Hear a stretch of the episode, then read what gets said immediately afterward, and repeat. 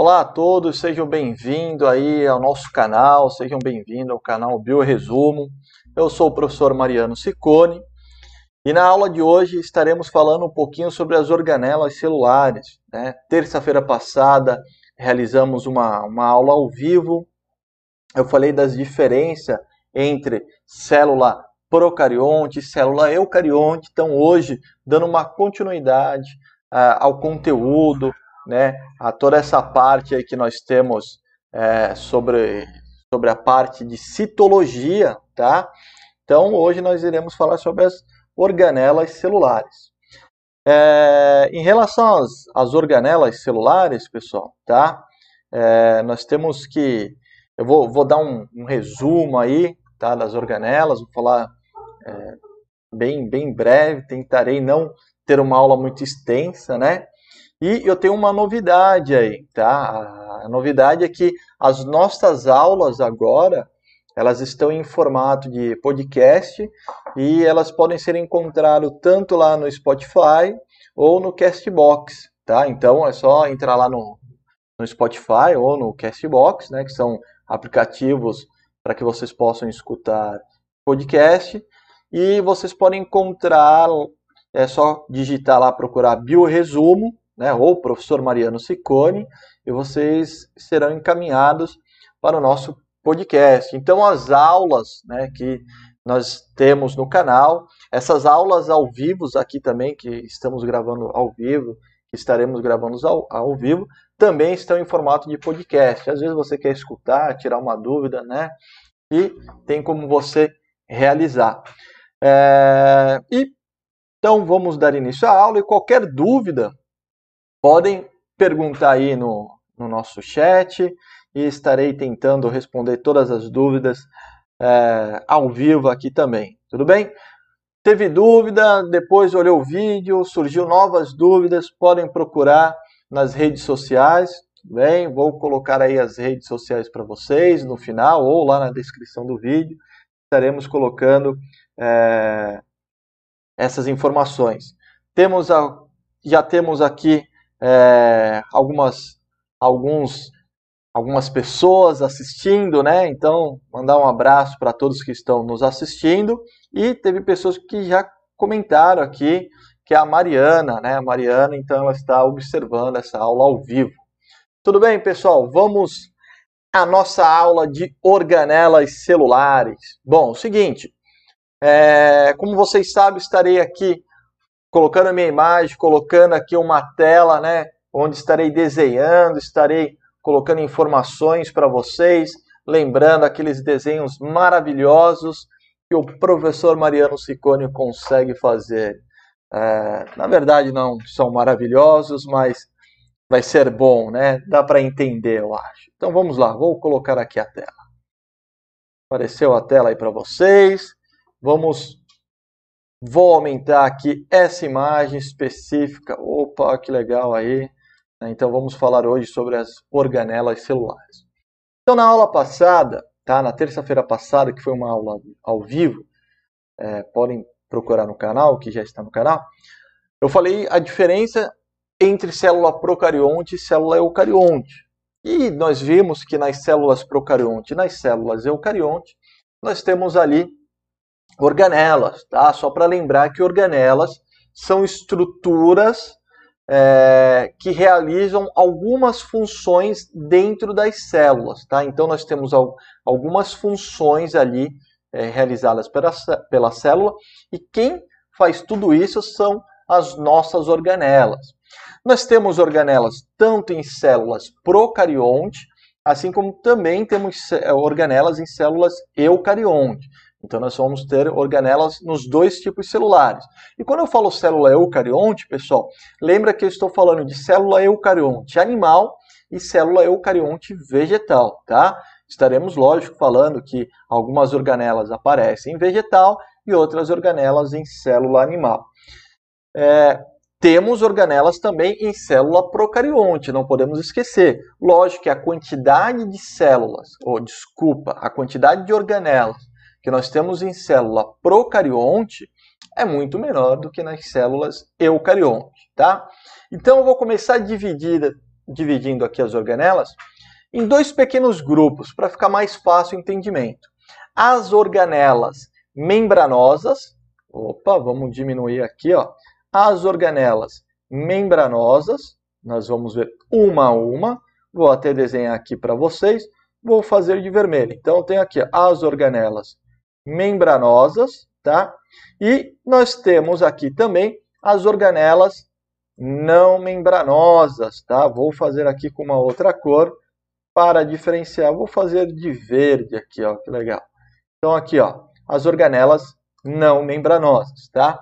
Por que, que vamos dividir nesses dois pequenos grupos, tá? Existe alguma divisão, existe alguma, alguma classificação nessas divisão? Não, pessoal, tá? Normalmente, é, alguns livros, algumas apostilas, alguns sites sobre biologia, sobre a parte de citologia, eles só dividem para ficar mais fácil, tá? Então, iremos começar aqui pelas organelas membranosas. Então, vou dar um zoom aqui nas organelas membranosas. Opa, desculpa, mexi aqui na foto, mas está tranquilo. Então, vamos lá. Seguinte, pessoal, é, as nossas organelas não membranosas, desculpa, né? Nós temos algumas estruturas, né? Citoesqueleto, microtúbulos, filamento de actina, centríolos, cílios e flagelos. Então, seguinte, vamos começar aqui, vamos dar início, né, a algumas dessas aqui. Então, primeira coisa aqui, ó, vou até grifar aqui de preto, que vai ficar em destaque, né, o nosso citoesqueleto, tá? Esse citoesqueleto, pessoal, são estruturas que vão dar o formato para a célula. Tá? Então, quando a gente fala em citoesqueleto, quando eu falo em esqueleto, é fácil a gente lembrar. Esqueleto é algo que dê sustentação, que vai dar estrutura tá, a algum organismo. Lógico que nós estamos falando de célula, então não pode ser um esqueleto né, calcário, não pode ser um esqueleto ósseo ali, um esqueleto extremamente grande. Né? Nós estamos falando de célula, uma estrutura muito pequena. Então, por estar falando de célula, de estruturas pequenas, o nosso citoesqueleto tá, é uma estrutura aí bem pequenininha e, como eu falei para vocês, ele vai dar a sustentação ou formato da célula. Então veja só, peguei uma imagem aqui, né, para vocês, para compartilhar com vocês, de da célula mostrando esse citoesqueleto. Lógico que nessa imagem, tá, pessoal, nós temos aqui nessa imagem, nós temos aqui é, uma coloração, né, uma coloração artificial, que é colocada para que a gente possa identificar melhor esse citoesqueleto. Então percebo que são filamentos proteicos, que nós temos bastante aqui, que ele vai dar esse formato. Então, nesse exemplo, nesse desenho para vocês, o formato, né, é, vamos dizer que está indo meio para o retangular a célula. Tá? Então eu pego células com formatos muito diferentes. Se eu falar aqui de uma célula como neurônio, que é a nossa célula nervosa, é uma célula extensa, né, que tem uma, uma ramificação extensa. Eu tenho os dendritos ali, que a ramificação não é tão extensa assim.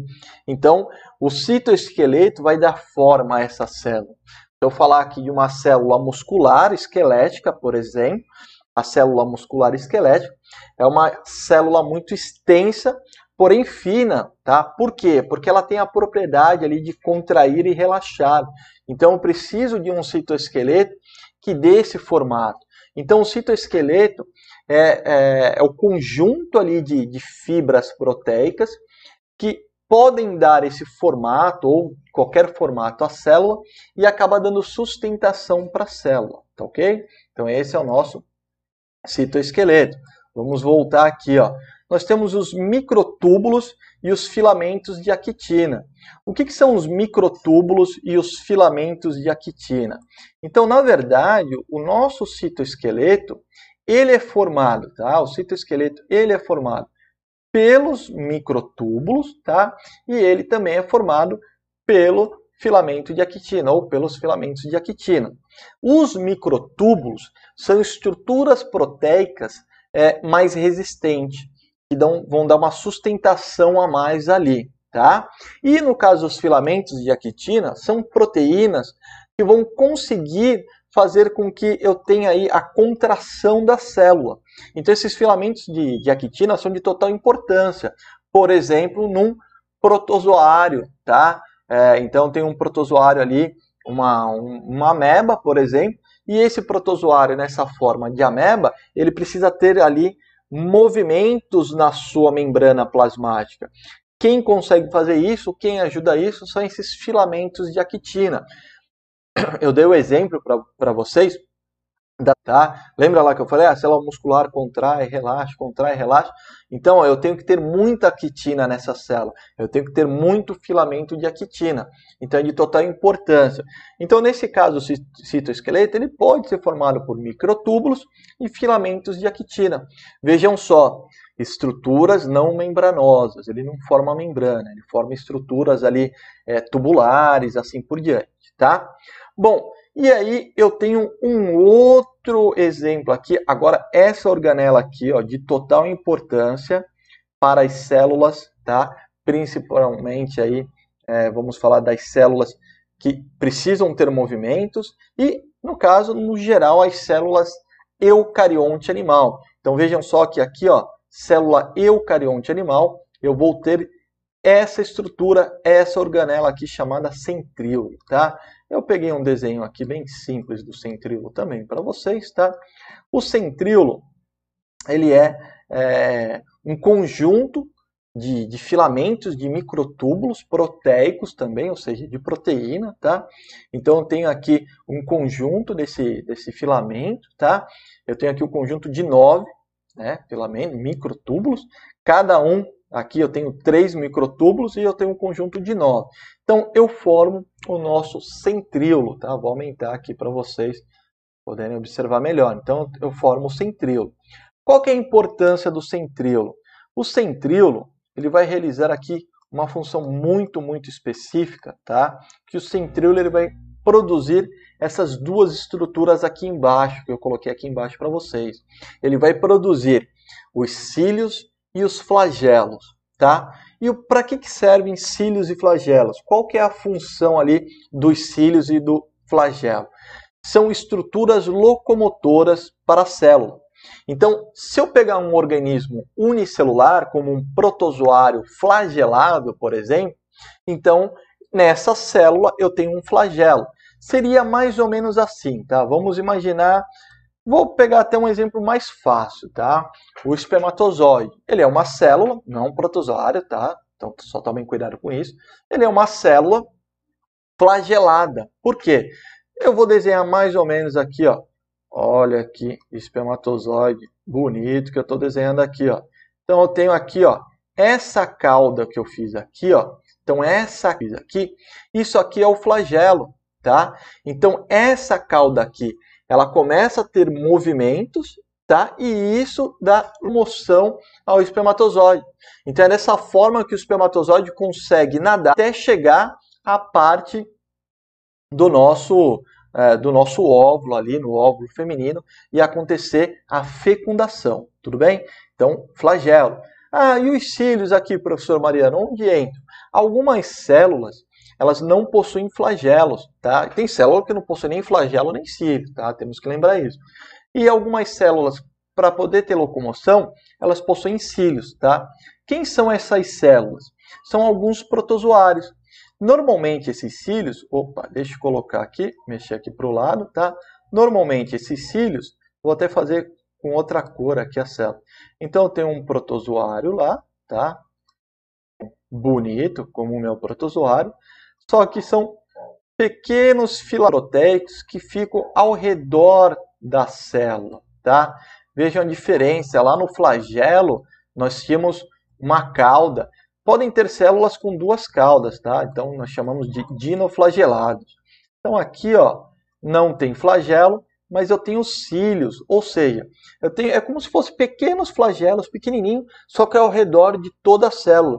Então esses são os flagelos também estrutura é, que vai ser utilizada para locomoção, tá? Então, importante aí os centríolos para as células eucarionte animal, flagelos. Ah, mas só tem os cílios e flagelos em célula eucarionte animal? Não. Existem, é, existem alguns grupos de, de vegetais, né? Na verdade, nós precisamos de células ali reprodutoras, né? Para que ocorra a fecundação, tá? Que a gente chama de anterozoide, tá? O anterozoide é uma célula vegetal, tá? De origem vegetal.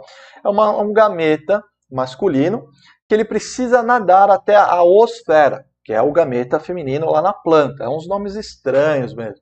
Então, o que, que ele precisa? Ele precisa de flagelo. Então, eu posso encontrar flagelo é, nesse gameta, tá? E eu vou ter o centrilo por uma terceira função, que eu não quis escrever aqui, mas vou colocar aqui a parte para vocês, tá? Por que, que eu vou escrever a parte aqui para vocês? Ele é muito importante. Vou colocar aqui, ó. Deixa eu colocar aqui. Opa. Deixa eu adicionar aqui o texto, tá? Fibra do fuso. Essa estrutura, essa estrutura que eu acabei de colocar aqui para vocês, vou aumentar aqui bastante na tela de vocês. Essa estrutura chamada fibra do fuso é de total importância para duas etapas na célula animal só. Só acontece na célula eucarionte animal. Ela acontece no momento da mitose ou no momento da meiose. O que é mitose e o que é meiose? São divisões celulares, tá? E essas divisões elas acabam tendo funções específicas, ou para aumentar a quantidade de célula num tecido ali, tá? Ou para produzir gameta masculino e feminino no organismo tá, do animal. Então não vou entrar em detalhe da mitose e da meiose, que pode ser uma próxima aula. Então a fibra do fuso, ela faz a separação dos cromossomos no momento da mitose e da meiose. Então isso é importante vocês gravarem, vocês guardarem.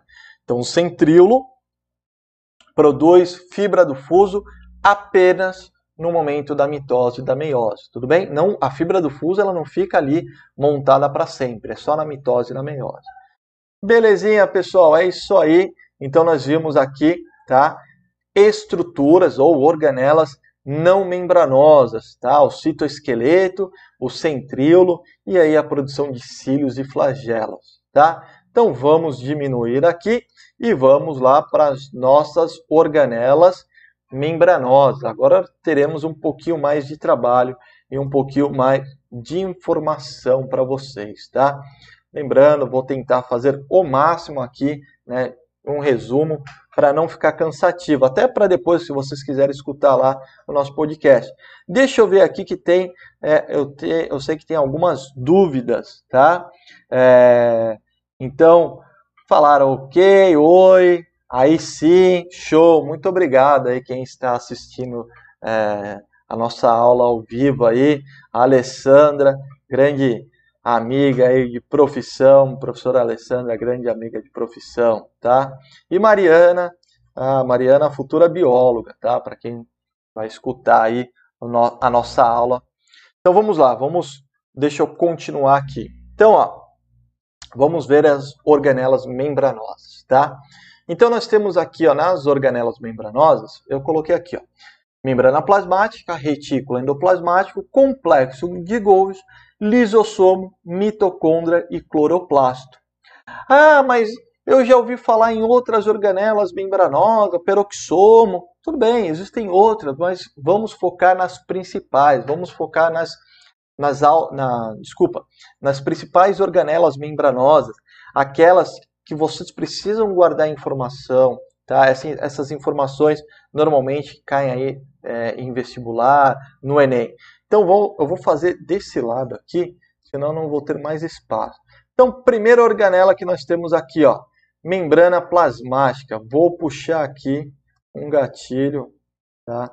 Da membrana plasmática. Vamos falar aqui da membrana plasmática. Então é o seguinte, pessoal. Na aula passada, comentei bastante para vocês que a membrana plasmática é uma estrutura que recobre toda a célula, tá? Então não vou voltar lá para não repetir.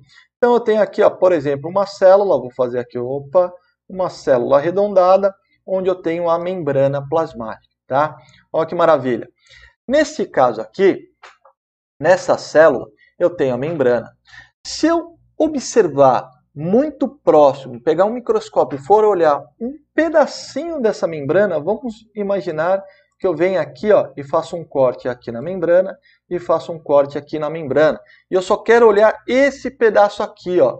Eu só vou olhar essa estrutura, mas vou aumentar a minha imagem. Como que é a minha membrana? Tá? Então a nossa membrana ela vai estar assim. Ó. Vou fazer de vermelho, como eu comecei a fazer a membrana. Então, a nossa membrana ela é chamada de lipoproteica, tá? uma membrana lipoproteica. Por que isso? porque ela acaba tendo duas camadas lipídicas, tá? Então, tenho duas camadas aqui lipídicas, é mais ou menos assim, tá? As nossas camadas lipídicas. Olha que desenho maravilhoso, hein? E eu tenho aqui uma parte, né, que é o fosfolipídio. Então, eu tenho a primeira camada lipídica, mais ou menos nesse formato. Belezinha. Então, esse lado aqui, ó, ainda é uma das camadas, tá? Então vamos imaginar que esse, essa parte aqui é a nossa parte externa da membrana plasmática.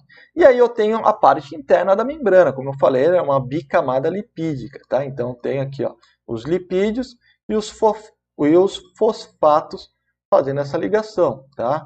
Ah, por que, que ela é lipoproteica?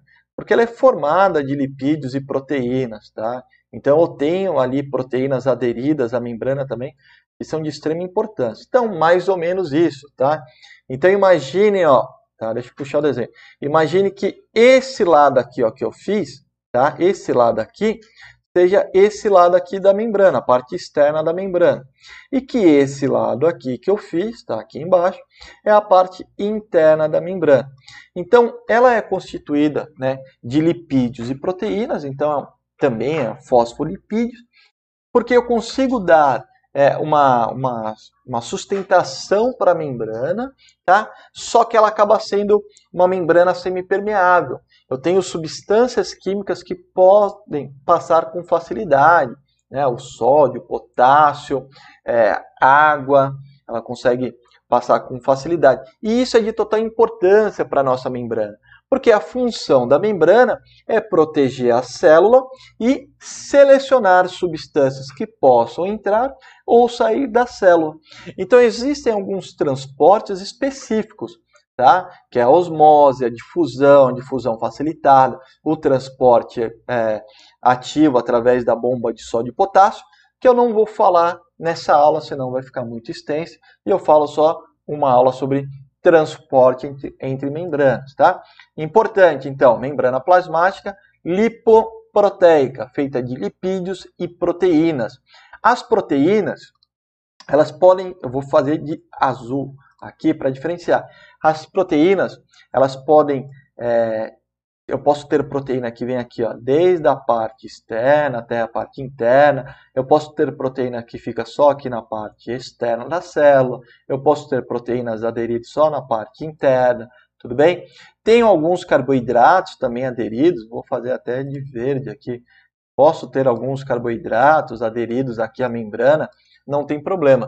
Normalmente essas proteínas e esses carboidratos, eles estão na membrana e eles facilitam né, o contato com outras substâncias químicas e facilita também o contato ali com algumas, é, com algumas moléculas, com algumas, com algumas outras células. Tudo bem? Certo? Então essa foi a nossa membrana plasmática. Retículo endoplasmático.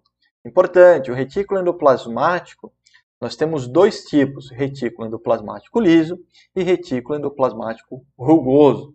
Então, vou fazer aqui, ó, vou puxar também. Tá? Opa, vou puxar aqui para baixo. Deixa eu puxar aqui. Puxar um pouquinho mais. Não vai ficar muito próximo um do outro. Tá? Então, vou puxar aqui. Ó. Então, nós temos dois tipos de retículo endoplasmático. O retículo endoplasmático liso tá? e o retículo endoplasmático rugoso. Então, normalmente nos livros, aí nas apostilas, vocês vão encontrar retículo endoplasmático liso ou retículo endoplasmático rugoso. Alguns termos podem variar de, de autor para, autor. Eles podem chamar de é, retículo não granuloso, que é o liso, e retículo granuloso, que é o rugoso aqui, tá? É a, a mesma coisa, vão ter as mesmas funções. Então vamos lá, vamos lá para as funções do retículo endoplasmático, tá? O que, que acontece aqui, pessoal? O retículo endoplasmático, o, o liso, ele tem três funções importantes: transporte de substância, produção de algumas substâncias, tá? E produção de lipídios. Então, o retículo endoplasmático ele vai produzir lipídios, vai produzir algumas substâncias e vai armazenar também essas, é, essas substâncias. E o rugoso tem alguma diferença? Tem. O rugoso ele é chamado de retículo rugoso porque ele tem ali na membrana né, do retículo aderidos alguns ribossomos. E nós vimos na, na aula anterior que ribossomos são estruturas produtoras de proteínas, tá? Então nós temos ali ribossomos, então vou ter produção de proteína. Então o retículo endoplasmático liso, tá? Ele tem essas funções que eu acabei de citar para vocês, e o rugoso ele tem todas as mesmas funções do liso, além disso ele produz proteína. Por quê? Porque ele tem ribossomos aderidos à membrana. Então, ah, como seria um retículo endoplasmático? Tá? É, seria, opa, deixa eu arrumar aqui. O retículo endoplasmático seria mais ou menos isso aqui. Deixa eu só apagar aqui, tá? Então, seria ali membranas achatadas, tá? Que ficam ali é, umas próximas às outras, tá? São membranas achatadas, mais ou menos nesse formato aqui, tá? Então, tem várias membranas. Elas podem formar tubos também. Pode ver que aqui eu desenho um pouquinho igual ao complexo de Golgi, tá? Mas não é tão, tão parecido assim, tá? Então, vou aqui, ó. Vamos supor que aqui eu tenho um pedaço do retículo. Deixa eu apagar. Vamos fazer de uma forma melhor, vai. Deixa eu apagar aqui, senão vai confundir mais. Então, deixa eu apagar. Então, vamos lá. Opa. Então, deixa eu fazer aqui, ó. Então, eu tenho um tubo aqui. Vou fazer dessa forma que vocês vão entender melhor. Eu vou fazer o liso e rugoso numa continuação. Como eles ficam muito próximos, vou fazer mais ou menos assim. Ah, uma outra informação importante. O retículo endoplasmático, normalmente, ele fica próximo ao núcleo, tá? Então, imaginando que o núcleo da célula está aqui, tá? imaginando que o núcleo da célula está aqui, o retículo endoplasmático ele normalmente fica próximo ao núcleo. Então ele forma esse tubo, tá? Imagine um retículo endoplasmático como se fosse uma mangueira lá de jardim, tá? E você enrola ela toda uma bem próximo da outra, né? As membranas ficam próximas. Então eu tenho um retículo liso e aderido ao retículo liso eu posso ter grânulos de ribossomo, ó, tanto na membrana interna quanto aqui na parte externa, não importa. Então esse seria o nosso retículo rugoso, tá? Então a diferença morfológica ali entre as duas é que no retículo liso eu não tenho ribossomos e no retículo rugoso eu tenho ribossomos. E a diferença funcional é que o rugoso ele faz tudo que o liso faz, além disso ele faz a produção de proteína. Tudo bem, pessoal? Então, deu uma resumida aí. Tá? É, deixa eu ver se nós temos mais algumas dúvidas. Não, não temos dúvidas lá no chat. Então vamos lá, vamos continuar aqui. Tá, deixa eu fechar aqui, senão não consigo movimentar. Próximo organela, complexo de Golgi. Nosso complexo de Golgi eu vou fazer para esse lado aqui. Ó. Deixa eu fazer, fazer, chamar aqui no vermelho para esse lado aqui. Ó. Tá? Então, nosso complexo de Golgi, eu vou fazer da seguinte forma. Tá? Esse eu vou fazer com essa cor, não, não vou fazer de verde para não confundir com cloroplasto depois. Então vou fazer aqui o nosso complexo de Golgi. Aí eu tenho membranas que normalmente formam algumas bolsas na ponta, normalmente, nem sempre, então tenho aqui uma membrana, outra membrana aqui forma uma outra bolsa. que os desenhos são, né? Olha, jardim da infância, né? Mas vamos lá. E fazer mais uma só. São cinco, são cinco é, tubinhos aqui, tá? Cinco, na verdade a gente chama isso de como se fossem sacos empilhados de membrana. Né? São cinco, eu vou fazer quatro para ficar mais simples. Então, o complexo de Golgi é uma organela que normalmente fica próximo ao nosso retículo endoplasmático. Por quê? Porque uma das funções do complexo de Golgi é empacotar a substância do retículo endoplasmático, encaminhar essa substância até a membrana celular e jogar para fora da célula essa substância.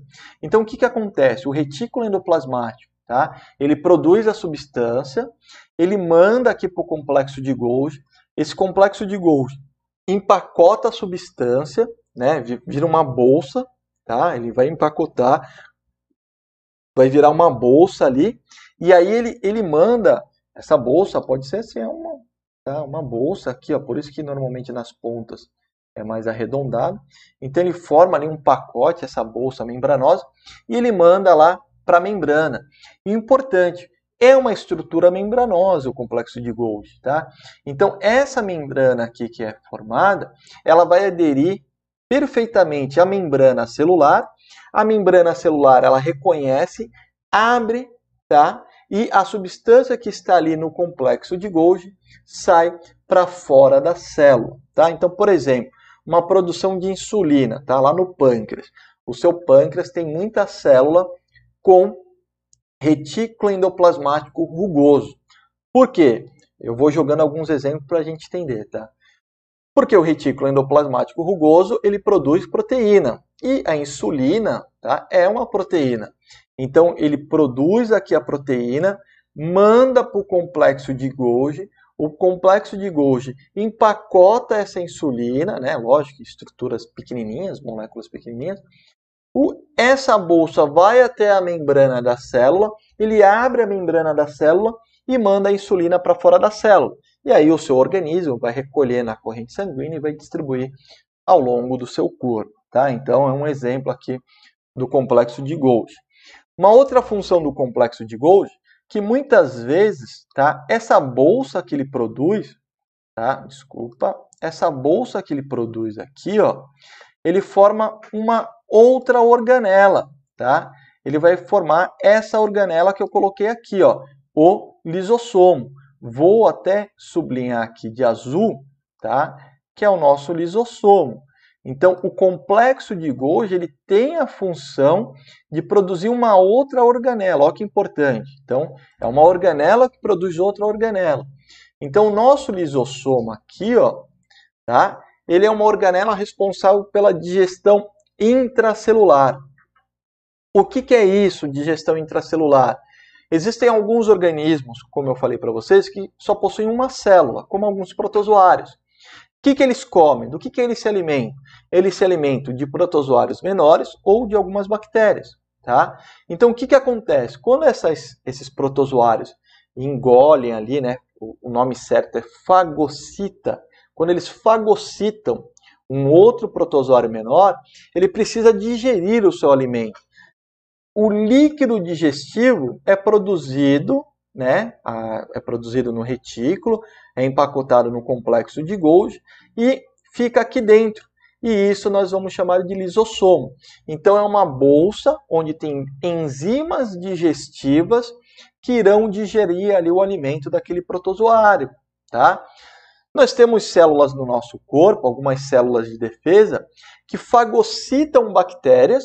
Então vamos imaginar que alguma bactéria entrou é, no seu corpo, tá? Essa bactéria, ela entrou no seu corpo por algum problema, né? Alguma infecção, que seja, e o nosso sistema imunológico produz célula de defesa que fagocita essa bactéria e aí mata essa bactéria digerindo essa bactéria. Tudo dentro da célula. Olha que importante. Então, complexo de Golgi produz aí lisossomo, ok? E é, a, última, a última função aí do, do complexo de Golgi, tá?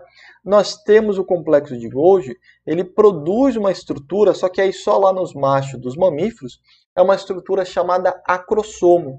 Esse acrossomo, ele fica na ponta do espermatozoide, tá? Então ele só vai produzir ali na, na hora que ele vai formar o espermatozoide. Então o acrossomo, Ó, deixa, ó, deixa eu pegar lá o nosso espermatozoide que eu desenhei aqui bonito. Deixa eu diminuir aqui, que aí eu consigo chegar nele mais rápido. Olha que esperma... Vamos imaginar que o nosso espermatozoide ah, ficou até do lado. Maravilha. Então, onde está o espermatozoide aqui? Está aqui, ó, tá? Onde está o acrossomo? O acrossomo ele vai ficar aqui, ó, tá? Bem nessa região aqui tá? da parte da frente do espermatozoide. O acrossomo é como se fosse um GPS ali para o espermatozoide.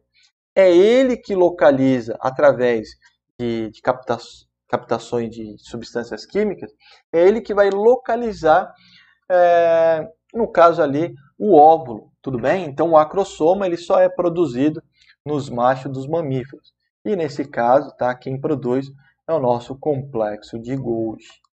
Maravilha, tá? Então, essa é a função do complexo de Golgi. E vamos para a próxima organela, mitocôndria. Opa, tirei aqui do lugar. Então, as nossas mitocôndrias, tá? Vou fazer a mitocôndria, deixa eu diminuir aqui. Vou fazer a mitocôndria bem aqui embaixo. Vou fazer a mitocôndria mais aqui para baixo. Vou fazer de vermelho, tá? Ó, vou bem aqui embaixo eu vou fazer a nossa mitocôndria. Então é o seguinte, pessoal. A mitocôndria ela é uma organela responsável pela respiração celular. E por que, que uma célula precisa respirar? Na verdade, a respiração celular tem a ver com a produção de energia, tem a ver com a produção de ATP. Então, a nossa mitocôndria tá, é mais ou menos nesse formato, tá? mais ou menos nesse formato. E eu tenho membrana externa na mitocôndria e eu tenho membranas internas da mitocôndria, que nós chamamos de cristas mitocondriais. Tá? Então, aqui dentro da mitocôndria, é, vai ser realizada a respiração celular, tá? e a respiração celular ela vai provocar ali a, a produção de ATP. Então, ATP, guardem isso daqui. Tá? O ATP, pessoal, é uma uma molécula de energia que a célula utiliza. Então, quem faz isso é a mitocôndria. E o que a mitocôndria precisa? Ela precisa de duas coisas. Ela precisa de glicose e ela precisa de gás oxigênio. Sem glicose, sem gás oxigênio, ela não consegue produzir ATP, ou seja, não consegue ter energia. Não adianta ter glicose e não ter gás oxigênio. Assim como não adianta ter gás oxigênio e não ter glicose. Ela depende das duas. Tudo bem? Então ela depende tanto de gás oxigênio como de glicose. Existem algumas reações aqui, tá? Eu não vou explicar, mas só para vocês terem ideia, se vocês quiserem pesquisar, a respiração celular ela tem três etapas. A etapa da glicólise, do ciclo de Krebs e da cadeia respiratória. Então, todas essas etapas dessas reações químicas acontecem aqui dentro da mitocôndria. Tudo bem? Qual é a função da mitocôndria? Respiração celular, produção de energia, tá? Existem células que possuem muita mitocôndria, tá? Por exemplo, é, a nossa célula muscular, que eu falei lá do, do centríolo, vou usar a célula muscular. Tem muita mitocôndria, porque eu gasto muita energia na célula muscular. Tudo bem? Voltando lá para as nossas organelas, Vou falar aqui da última organela, agora vou fazer de verde, tá? Vou pegar aqui a cor verde, que é o nosso cloroplasto. Opa, que emaranhado que eu fiz aqui, mas dá para entender, tá? Então vamos falar aqui do nosso cloroplasto. O cloroplasto é uma organela que eu só encontro em célula eucarionte vegetal, tá? Por que, que eu fiz de verde? Porque vocês vão lembrar aqui do, do cloroplasto em relação às folhas, em relação tá, à fotossíntese.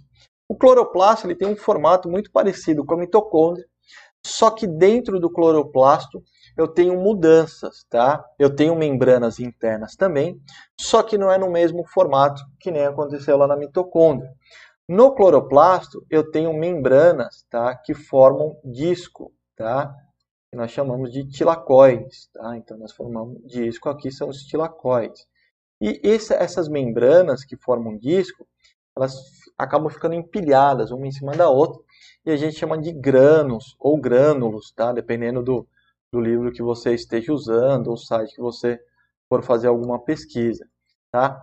Então, qual é a função né, do nosso cloroplasto? Como eu falei para vocês, realização da fotossíntese. Assim como a mitocôndria, o cloroplasto ele depende de estruturas químicas, que são, né, no caso, o gás carbônico, tá?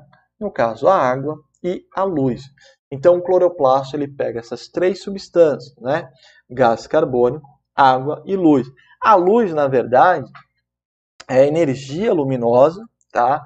Não confundam luz com calor do sol, tá? É energia luminosa e quem determina essa energia luminosa são é, estruturas chamadas de fótons, tá? Os fótons é, acabam carregando essa energia para que o gás carbônico, é, a água consiga ter ali uniões moleculares, tá? uniões ali é, entre moléculas, e eu consigo formar ali né, na fotossíntese a glicose e o gás oxigênio, tudo bem? Então, quem realiza a fotossíntese é o cloroplasto. Portanto, só tenho cloroplasto em célula eucarionte vegetal. Tá? Importante, só para relembrar lá, o centríolo, né? De novo, eu sempre falo disso da célula eucarionte animal e vegetal, para vocês não esquecerem. O centríolo eu vou encontrar só em célula eucarionte animal, assim como o cloroplasto eu só encontro em célula eucarionte vegetal. Certo, pessoal? Então, ó, realizamos aqui tá, todo esse emaranhado aqui de organelas. Eu citei para vocês as principais organelas. Tá? Existem outras organelas, vacúolo, vacúolo digestivo, tá? Mas eu não quis é, colocar tudo aqui, senão também fica muito extensa a aula. É, qualquer dúvida, podem me chamar, tá? Podem observar o vídeo novamente. Deixa eu voltar aqui para a tela. Podem observar o vídeo novamente. Entre em contato através das redes sociais e não esqueçam, nossas aulas agora estão em formato de podcast lá no Spotify e no Castbox, tá? Castbox, muitas, algumas pessoas não conhecem, mas procura esse aplicativo que também é muito bom para vocês escutarem podcast, certo? Então, é, eu sou o professor Mariano Ciccone, esse é o nosso canal, o canal Bioresumo. Deixa o seu like, tá, nesse vídeo, compartilhem aí os vídeos com os colegas, é, quem não é inscrito, faça a inscrição no canal, ativa ali o sininho para que quando tiver um vídeo novo, quando tiver aula ao vivo, é, o sininho vai avisar quando tiver aula ao vivo, tá? Eu agradeço e é, muita paz para todos aí, tá? E outra coisa, fiquem em casa, tá?